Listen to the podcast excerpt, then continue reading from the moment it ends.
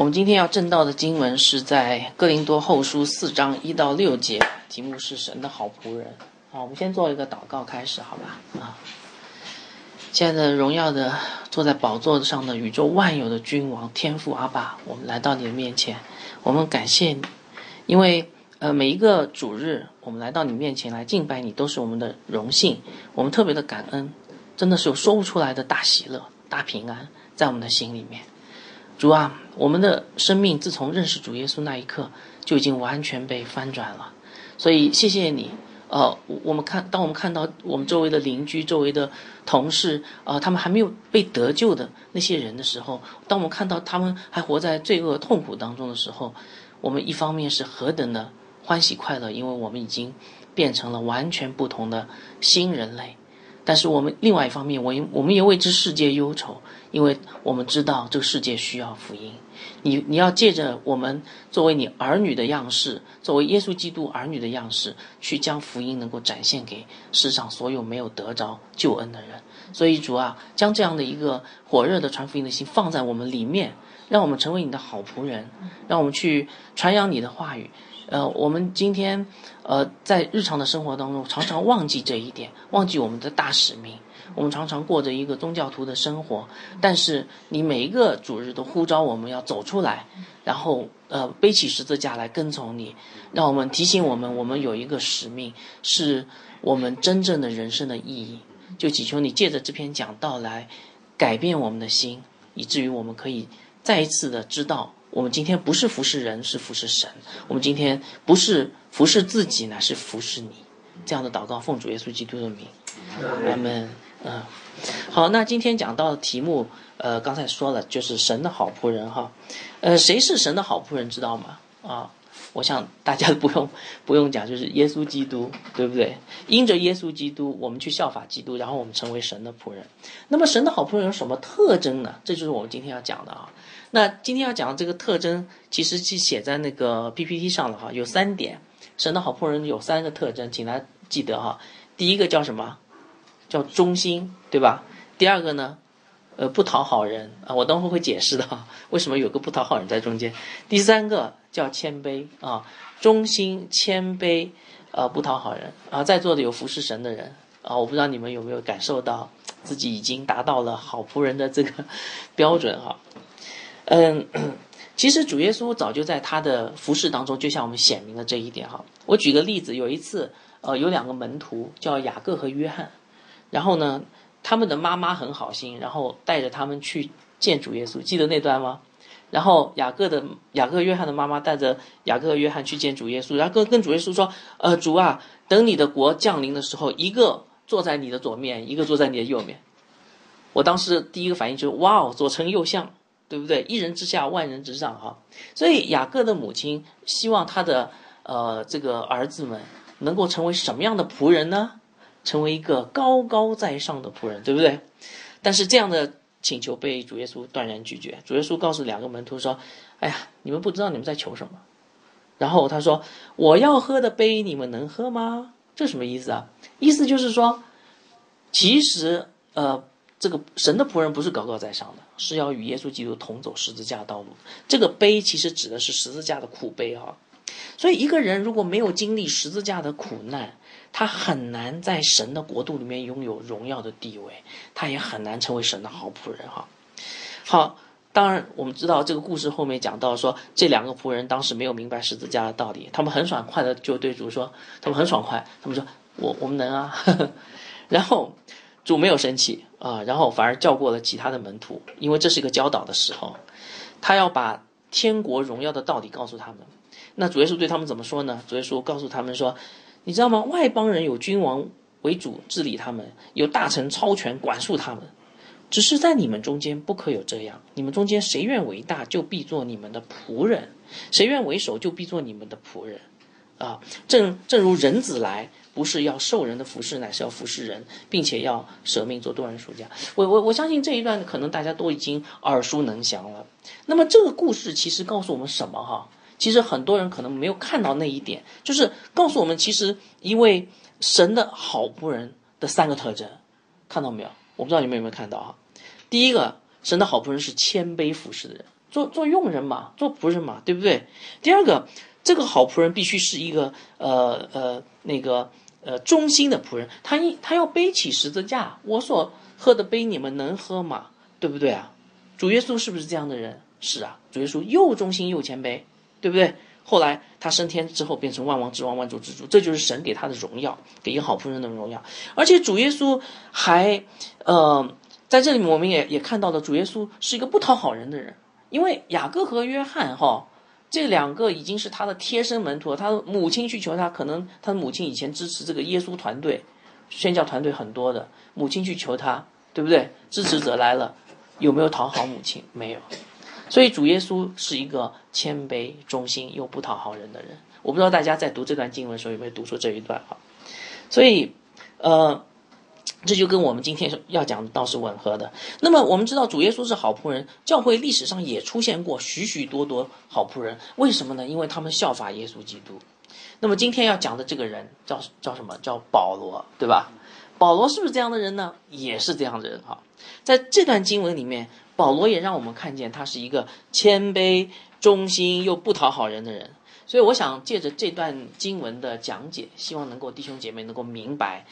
一个好仆人的样子到底是怎样的？OK，好，首先我来给大家读一下这段经文哈。如果你有圣经，可以打开圣经看那一段，在哥林多后书，呃，第四章一到六节。哥林多后书一第四章一到六节。呃，如果大家可以一起读吗？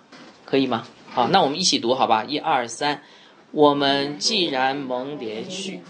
受了这职分，就不上胆，乃将那些暗昧可耻的事弃绝了，不行诡诈，不谬讲神的道理，只将真理表明出来，好在神面前把自己建于个人的良心。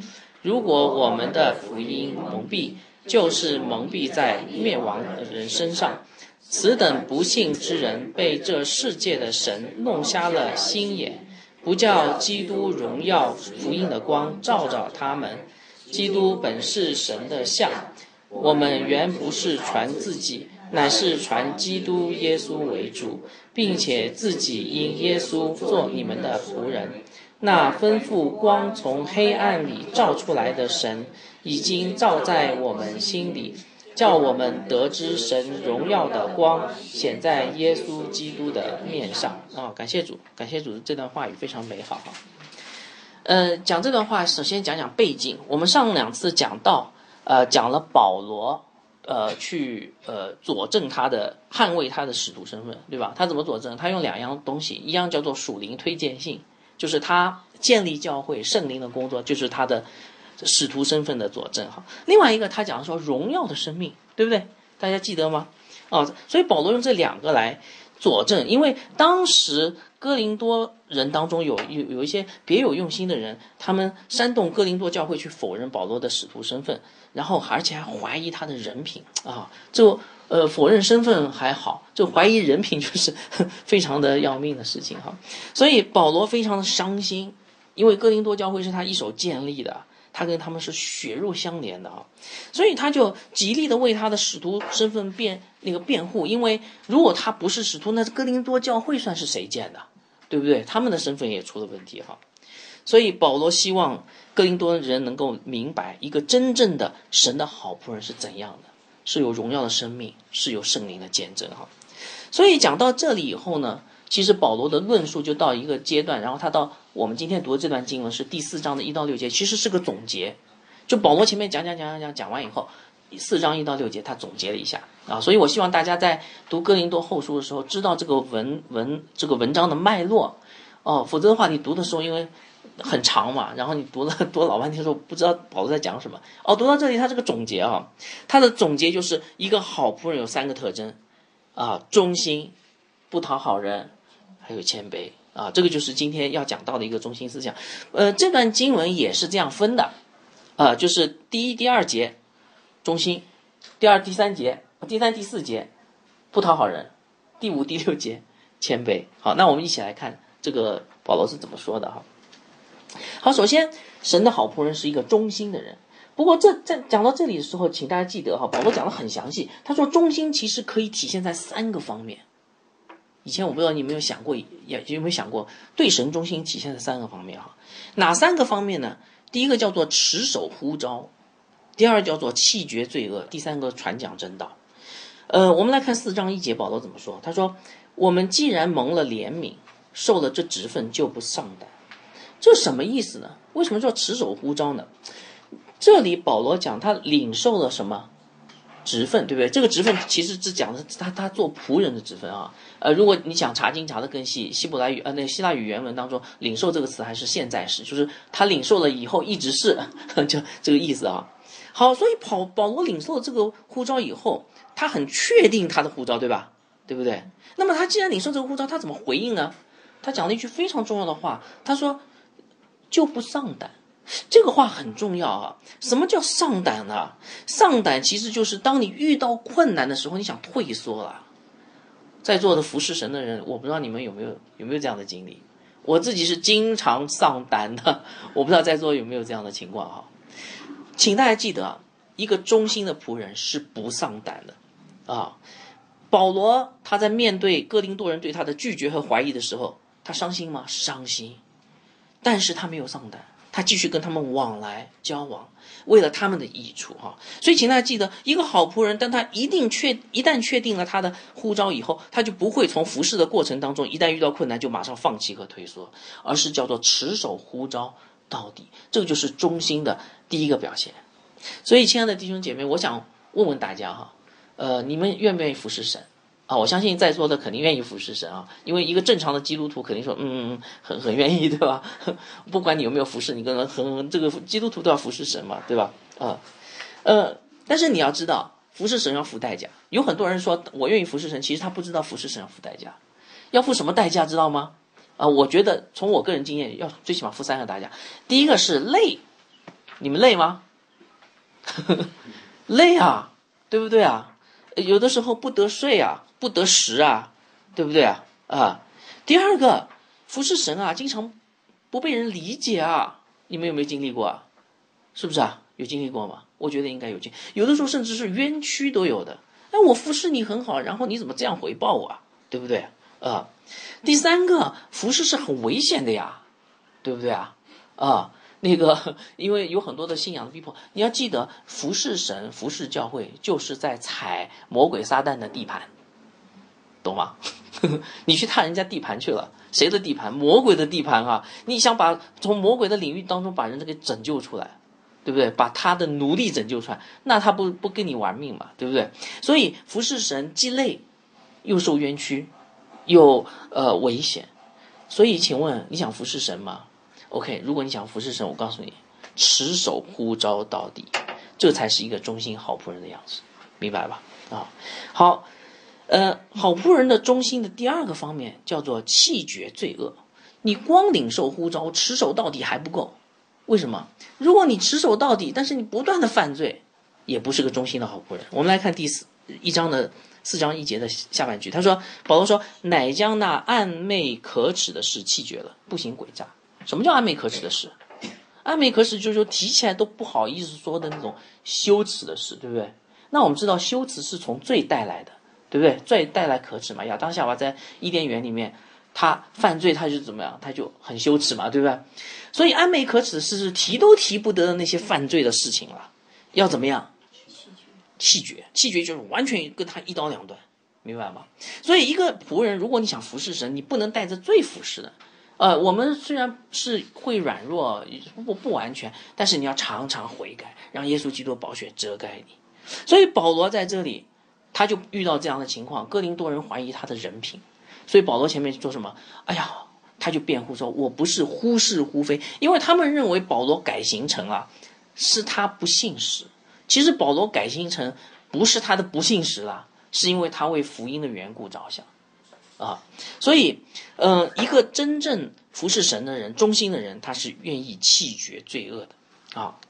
呃，主耶稣也是这样的。”呃，我看到这段经文的时候，我就想到主耶稣在犹太公会里受审受审那段场景哈。你们知道，呃，当主耶稣在犹太公会里面受审的时候，大祭司啊就盘问他，对不对？然后呢，主耶稣就就他们诬告他，诬告了很多的这个罪名哈。主耶稣的回答是这样，他说：“呃，我从来是明明的对世人说话，我常在会堂和殿中，就是犹太人聚集的地方教训人。我在暗中并没有说什么，就是主耶稣从来不行暧昧可耻的事。你为什么问我呢？可以问那些听见的人呢。我对他们说的说的是什么？我说的他们都知道。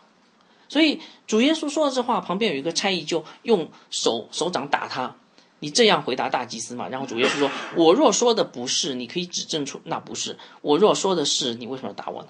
这段经文告诉我们什么？这段经文告诉我们，主耶稣正在为他的无罪光明而辩护，对不对？主耶稣虽然好像圣经上面没有特别的讲耶稣是怎么圣洁，在私下怎么圣洁，但是从这里可以侧侧面的反映出他的内心的坦荡，他一生没有罪。希伯来书的作者曾经讲过这一句。他是上帝无罪的羔羊，所以一个好仆人应该是怎么样的？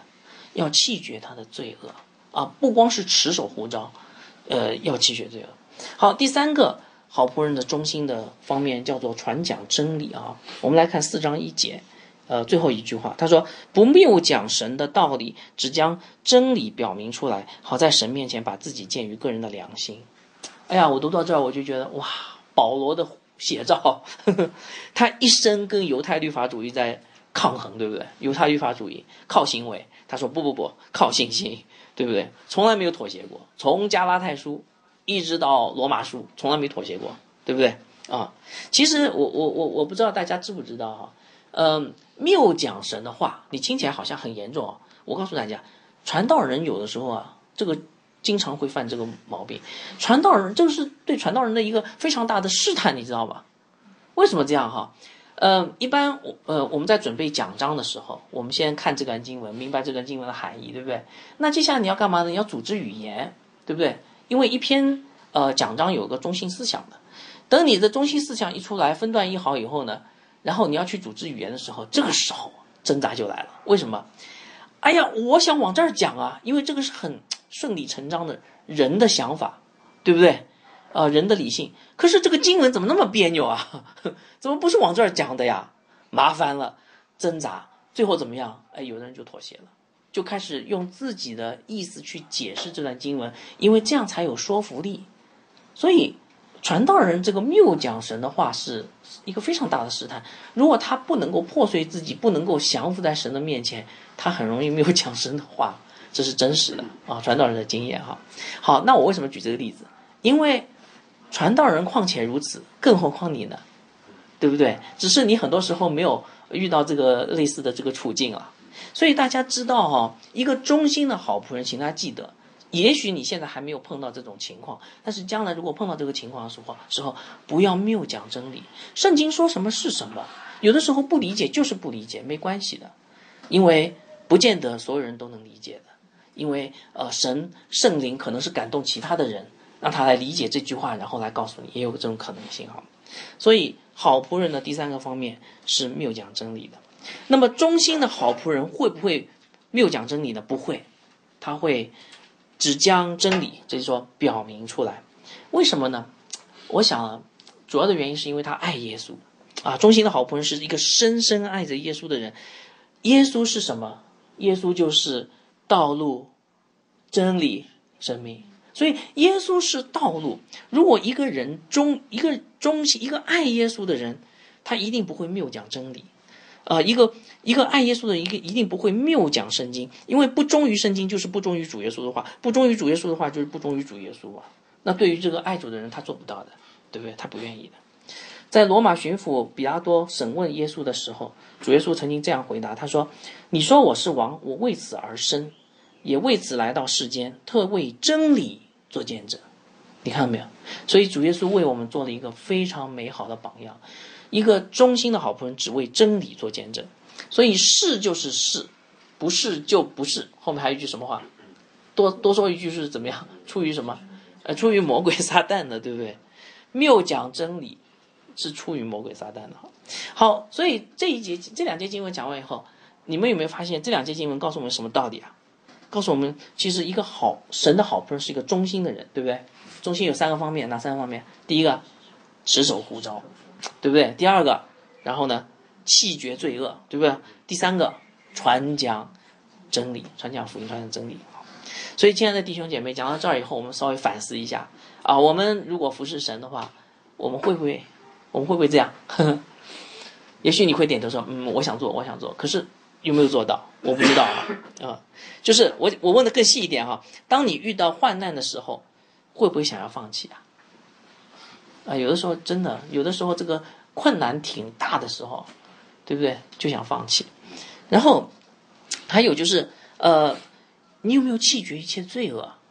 这个好像我如果问到大家的时候，可能大家会说，哇，这个难道要完全才可以服侍神吗？不是要完全，而是说你有没有意识到，其实带着罪是不能服侍的，明白吧？好，第三个就是，呃，你有没有坚持真理？还是按照你自己的想法在服侍啊？有的时候我们甚至不知道什么叫真理，对不对？那就要读经，然后明白神的旨意哈。所以我盼望这三点哈，深深的印在大家的心里面。因为如果我相信大家都愿意做一个忠心的好仆人，但是这三点深深的印在你的心里面，好不好？好，那么这是好仆人的第一个特征。第二个特征叫什么呢？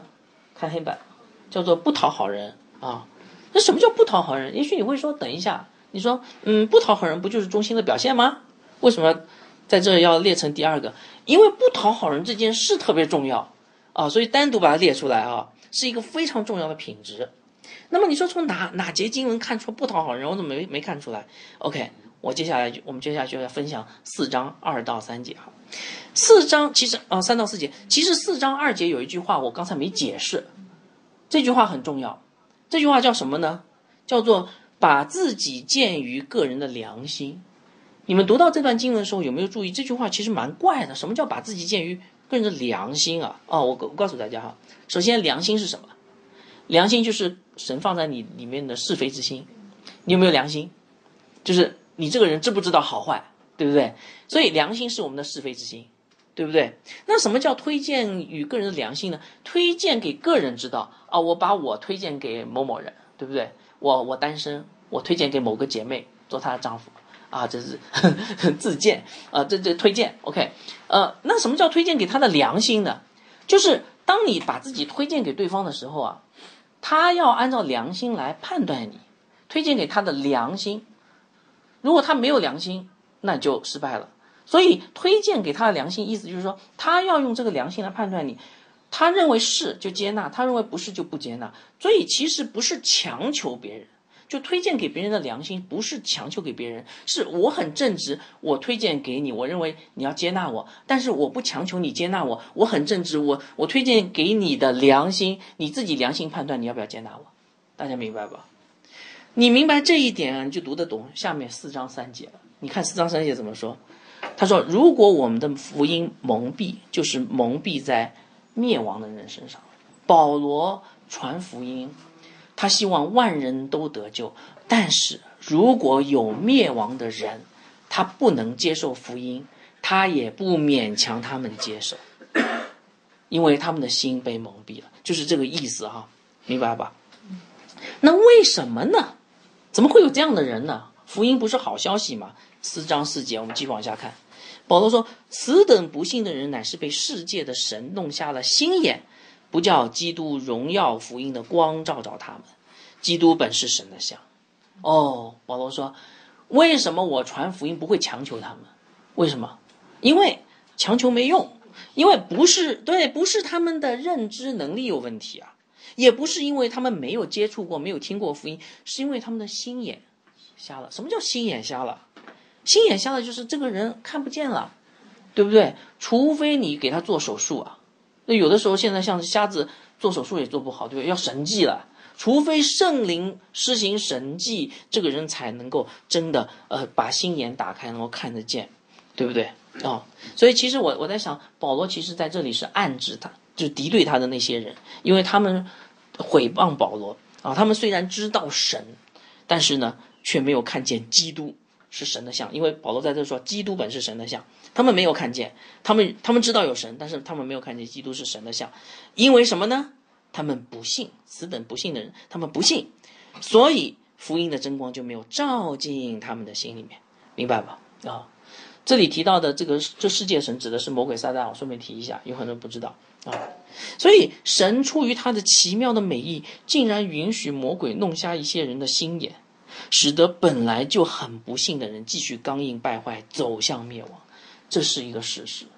被招的多，选上的少，对不对？神愿万人得救，但其实最后不是万人都得救了，对不对？明白吧？啊，好，所以这个给我们什么启示啊？我不知道在座的有没有去传福音啊？啊，如果你去传福音的话，你会意识到有些人怎么传他都不行，对不对？然后你就很着急，比如说你妈 或你爸，对不对？呃，就很着急，但是呢？很遗憾，很可能你所传的福音的那个人是被魔鬼撒旦弄瞎心眼的，对不对？那么 我们之前有提过，就是好仆人是中心的，在传讲福音的时候，一定是传讲的真实的福音，不会传讲假福音，一定会谈到罪，对不对？但是，就算传讲真福音，也有可能很多人是不信的，明白吧？所以我在这边有一个个人的建议哈，给大家传福音有一个个人建议，就是。呃，有的时候我听到弟兄姐妹说我们要去传福音，然后呢，我我先要攻克我妈这个堡垒，然后再去传给别人。我觉得有的时候，我觉得可能不是很有智慧，因为有些人不知道是谁，也有可能是你的至亲，他们可能是被魔鬼弄下心眼的，所以你一辈子想先把他传传传信了，然后再去传别人，很可能你就。塞在一个死胡同里面了。当然，我在我在这边讲也要小心哈，不要说 OK，那我一去传讲福音，我就跟我妈讲讲福音，你信吗？不信 OK，我甩头就走。我给我妈传了四年福音，在我读神学的时候给她传了四年福音，现在不间断的经常跟她说啊，她还没有信，呃，所以，但是这个并不代表我就一棵树上吊死，我还要给别人传福音，对不对？所以我希望弟兄姐妹能够明白啊，就是有这样的一个。呃，一个一个一个情况在这里面。呃，主耶稣，呃，主耶稣曾经差派七十个人去传福音，他告诉他们这样说：《路加福音》第十章，他说：“无论进哪一城，人若不接待你们，你们就到街上去说，就是你们城里的尘土粘在我们的脚上，我们也当当着你们擦去。就是如果你们不信，我们就离开你们了。虽然如此，你们应该知道神的国近了。我告诉你们。”当审审判的日子，所多玛所所受的比那城还容易。所以这段经文告诉我们，如果有人不接受福音，真的不接受，不要停留在那里，继续前行，因为天底下需要福音的人特别的多。呃，你们可以往外面那个小区里面那个窗外，你看看每一个房子里面住了多少人，到底有几个是真的信主的？你再往外再看看，这个整个城市里面有多少这样的小区，多少人没有信主？他们都需要福音，不是吗？对不对？好，那么这段经文到底告诉我们什么呢？告诉我们一个其实一个很重要的道理啊，不是说传福音啊，这个是一个现象。这段经文其实告诉我们一个好仆人是怎么样的特征。一个好仆人是不是以人为中心的？不是讨好人的，明白吧？不是说，哎呀，我我我把这个整个的焦点聚焦在人身上。一个好仆人他是以神为中心的。一个好仆人看重的不是人。因为我刚才举的例子，其实一定要让我妈信，然后呢，其他人先免谈。其实里面很有可能有这种这样的一种情节在里面，就是他还是以人为中心的，他希望他的家人信，但是却没有看到其他更多的人是需要福音，对不对？他的眼睛还是盯在人身上。但是不要讨好人，神的好仆人不看重人，只看重神的国度。你一旦看重神的国度，你去传福音的时候，你就知道神不会只拯救你妈。神会拯救天底下所有他所拣选的人，对不对啊？所以，一个好仆人不是讨好人，不是以人为中心，不是看重人，而是高举神，不向人妥协。呃，这里其实有一个例子啊，我又想到主耶稣了。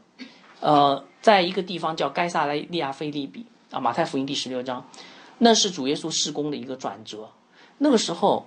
呃，主耶稣问门徒们他是谁，然后彼得就代表整个教会说你是基督，永生神儿子。我相信大家读过这段哈。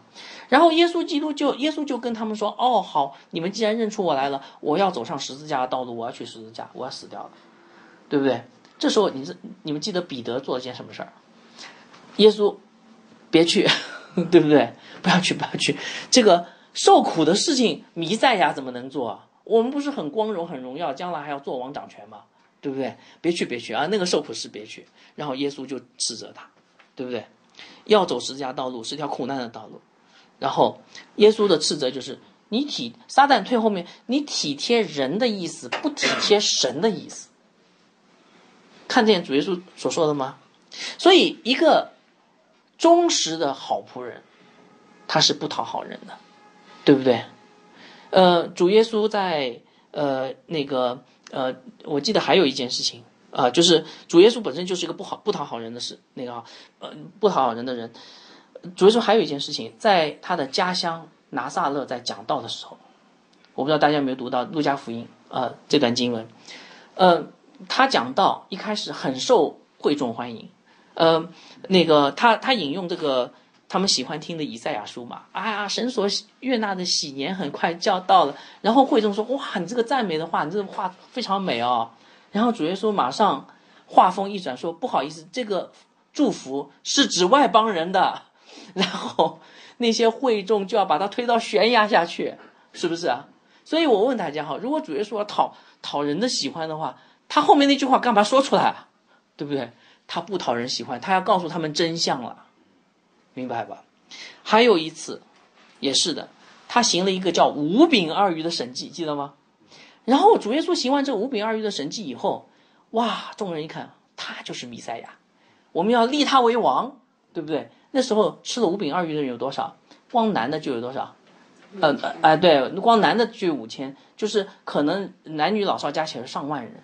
行这个神迹，他有一个一万人的军队，不是吗？那时候在耶路撒冷这个巴勒斯坦附近有一万人的这个起义军啊，对不对？很厉害。但是主耶稣做了什么事？他暗暗的退到山上去。后来第二天，他暗暗的跟那个门徒啊，还在海上经历了风暴，到了岸的对面。结果那些人就追过来，对不对？然后主耶稣跟他们说什么？哦，你们是吃饼得饱的，不要来跟着我。然后他就开始讲了。他们听不愿意听的，我的肉真可吃，我的血真可喝，对不对？那番话，很多人就这样离开了。然后后来主耶稣对门徒们说：“你们也要走吗？”然后呃，彼得说：“你有永生之道，我们还跟谁呢？”所以从这些故事我们可以看到，主耶稣是一个不讨好的人的人。如果当时他要讨好人，马上召集军队，马上成立这个作战指挥部，然后他去起义了，对不对？所以我们可以看到，主耶稣是一位好仆人。他不讨好人，也正是因为他不讨好人，最后得罪了宗教领袖，因为他经常骂他们：“你们有祸了，你们有祸了。”他他讲法利赛人七次：“你们有祸了，你们法利赛人跟文士有祸了。”最后他为了不讨好人，付上了沉重的代价，被钉在十字架上，被诬诬害、诬告、陷害，钉在十字架上。所以我们从这里看到什么？看到一个好仆人啦，他是一个不讨好人。我单独把他拎出来，因为我们很容易去讨好人。你们想啊，你们在传福音的时候有没有这种情况？哎呀，对方跟你好不容易建立了关系以后，你想告诉他福音，对不对？你讲耶稣爱你，好吧？你想啊，上帝大有恩典，不要笑，哈，是不是这样？对不对？可是你敢跟他说你有罪吗？对不对？你有的时候就缩回去了，对不对？所以你讲了老半天，传了一个福音，耶稣爱你，你有恩典，却没有讲罪，这个叫做异端，这个叫做恩典福音，对不对？你说没有关系啦，先让他明白神的，但是下次可能你碰不到他了，你好不容易跟他传一次福音，结果传了一个恩典福音，对不对？所以这还是要提出来的。我跟大家在这边说，如果你们去传福音啊，其实还是可以提罪的，不要担心，我尝试过了，我好不容易从恩典福音转向了纯正福音。在传福音的时候，我知道大家有难度的哈，但是做神的好仆人不要去讨好人，这是第二点。第三点，忠呃谦卑，神的好仆人还有第三个特征叫谦卑啊，这是接下来这两节经文告诉我们的。我们来看第四章五节哈，我们原不是传自己，乃是传基督耶稣为主，并且自己因耶稣做你们的仆人。看到谦卑没有？你们看到这些经文，其实讲了谦卑是吧？而且还是双重谦卑，看到没有？什么叫双重谦卑？第一，第一重面对神，我们原不是传自己，乃是传基督耶稣为主。所以，一个好仆人是高举基督，传讲基督，不是传讲他自己。所以他面对神的时候，他是谦卑的，而且面对人的时候，他也是谦卑的，并且自己因耶稣做你们的仆人。你做耶稣仆人可以，可是你愿意做众人的仆人吗？呃，这个就有点难。所以，一个好仆人是既谦卑在神面前，又谦卑在在人面前。而且这边还有个逻辑关系啊，就是呃，保罗说因自，并且自己因耶稣做你们的门徒，就是呃，因耶稣的意思就是说我可以做你的仆人，但是我是因为耶稣。所以一个人他要谦先谦卑在神面前，然后再谦卑在人面前。如果这个人很容易谦卑在人面前，却不谦卑在神面前，那这个谦卑是假的。但是一个人如果只谦卑在神面前，不谦在谦谦卑在人面前，这个谦卑是稚嫩的，不是真正的谦卑，明白吧？呃，我最近喜欢上一本书，叫做《柔和谦卑》哦，我曾经在其他地方给大家分享过哈。这本书是一个当代的一个牧师写的哈，嗯，讲的就是耶稣基督柔和谦卑。我为什么喜欢这本书呢？因为这本书一上来就说，你们知道耶稣的心是什么心吗？哎，我还很想知道哎。以呃，那个菲利比书里面有讲到以耶稣基督的心为心，对不对？耶稣的心是什么心？四福音书当中只提过一次耶稣的心，你们知道在哪儿吗？只提过一次，我给大家读一下啊，《马太福音》十一章二十九节：凡劳苦担重担的，可以到我这里来，我就使他们得安息。主耶稣说：“我心柔和谦卑，我心里。”柔和谦卑，这是四福音当中唯一一次提到耶稣的心。然后他说：“你们当负我的恶，学我的样式，这样你们心里就必得享安息，因为我的恶是容易的，我担子是轻省的。”啊，所以耶稣的心是什么心？一句话概括：柔和谦卑。所以一个神的好仆人要有个怎么样的特征？谦卑，否则他就不像耶稣基督了啊。其实我我我我想说。呃，不谦卑是很难服侍神的，服侍教会的。我不知道在座的有没有这种感触哈？为什么呢？因为这个服侍本身就是个仆人的样子，对不对？那仆人不可能是很骄傲的嘛，仆人一定是个谦卑的样子。骄傲的仆人是谁？叫是什叫叫什么？知道吗？我给他一个名称，叫法老的监工。骄傲的仆人叫法老的监工啊，这是我给他起了一个名字哈。呃，还有一点就是服侍的对象大多数是不谦卑的人。所以你得谦卑一点，两个不谦卑的人在一块儿不得了了，打起来了，是不是啊？你没法服侍对方。更重要的是，嗯，服侍神的本质是圣灵的工作，对不对？那主耶稣是谦卑的，圣灵是来高举基督、见证基督的。如果你不谦卑，圣灵先想工作，一看这个人怎么这么骄傲，然后圣灵就只能等着你谦卑一下，我再服侍，因为否则见证出来的不是基督啊，这不把基督见证出一个骄傲的基督啊，对不对？是不是啊？服侍的本质就是谦卑，对不对？仆人的本质就是谦卑。你服侍的对象不谦卑，你你必须谦卑。圣灵要在你里面工作，你也得谦卑啊。所以不谦卑的人是很难服侍教会的，对不对？不过在这里要稍微提一下，什么叫谦卑？真正的谦卑是什么意思？真正的谦卑不是待不不仅是待人处事的态度好，会察言观色，然后会说话。真正的谦卑不是这些了。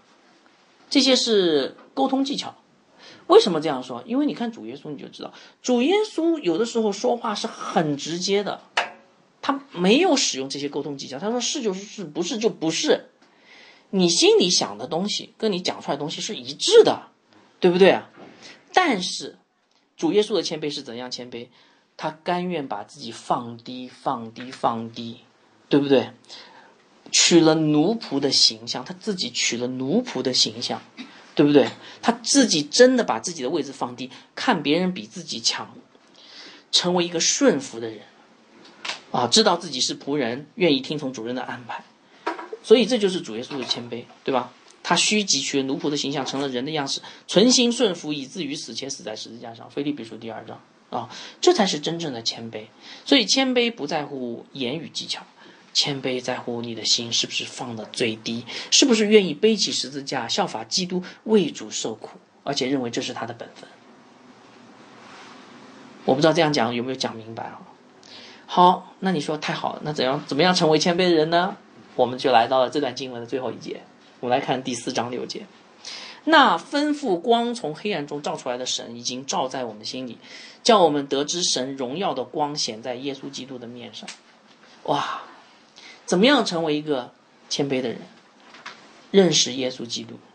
你看这句话怎么说的？那光吩咐光照在黑暗里的照出来的神，谁啊？创造主，对不对？主创造万有的神，已经照在我们心里面，他已经光照那些谦卑的人，以至于他们怎么样呢？叫他们得知神荣耀的光显在耶稣基督的面上。哎呦，这句话很有深意的。神荣耀的光是显在宇宙创造万物当中，神荣耀光是显在他的护理当中。但是这里说神荣耀的光是显在耶稣基督的面上。我们前面讲的耶稣基督的心是怎样柔和谦卑的心。神的荣耀是显在谦卑舍己的人身上。神的荣耀是显在柔和谦卑的好仆人的样子里的。这就是神的荣耀。所以这段整段经文我们就讲完了。神的好仆人有三个特征，哪三个特征啊？忠心，不讨好人。谦卑，所以我不知道弟兄姐妹你们准备好成为神的好仆人没有？准准备好了吗？我告诉你，保罗准备好了。他只手护招不上胆，对不对？他遇到困难，他遇到哥林多人去挑战他、拒绝他、怀疑他，他没有上胆。他没有，他弃绝罪恶，对不对？有人说他啊，你这个行事诡诈，没有啊，他一心为了福音，不行诡诈。他忠心传讲福音真道，啊，他他他跟他们说，我们不像那些谬讲真理的人，他是忠心传讲福音真道，他不讨好人。那个呃，从耶路撒冷来的带着推荐信的那些人，比他资历看起来深，他不他不不去讨好他们，不去附和他们。他有次还跟彼指责彼得的错，对彼得跟那些人就站在一块儿，不跟外邦人一起吃饭，他就把彼得的错指当面指出来的啊。所以 我们在保罗身上就看到这样一位啊，捍卫真理和他的使徒身份，他忠心，他谦卑，他用仆人的心态写信给哥林多教会，而这一切都是因为他深深爱着他的主耶稣基督，因着耶稣基督的缘故，他就塑造自己成为一个好仆人的样子。所以在这边，我呼召弟兄姐妹，呃，如果你真的爱耶稣，我就呼我我们就努力成为一个好仆人，好吗？啊，因为。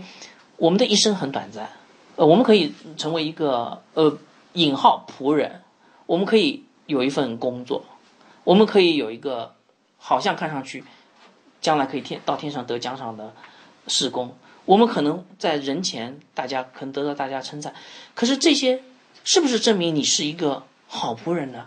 不见得。一个忠心的好仆人，那前面讲的这些哈，也许都都都都可以佐证你可能是个好仆人，但是不是一个关键所在，关键在于你忠不忠心，你有没有持守你的呼召，你有没有弃绝你的罪恶，你有没有真心的传讲真道，在于你有没有去讨好人，还是单单去取悦神，然后你有没有有一个谦卑柔和的样子？我们做个祷告结束，亲爱的天父啊。这段经文让我们看到一个好仆人的样式，祈求你让我们看见人生其实很短暂，让我们在这个短暂的人生当中要活出耶稣基督的形象来，这才是我们真正的人生的意义。主啊帮助我们，有的时候我们也很混淆，我们会忘记，我们会软弱，但是祈求你常常用你的话语来提醒我们，告诉我们这一生做一个忠心谦卑又不讨好人的好仆人，才是。最值得的是，求你的圣灵感动我们，祷告奉主耶稣基督的名，阿门。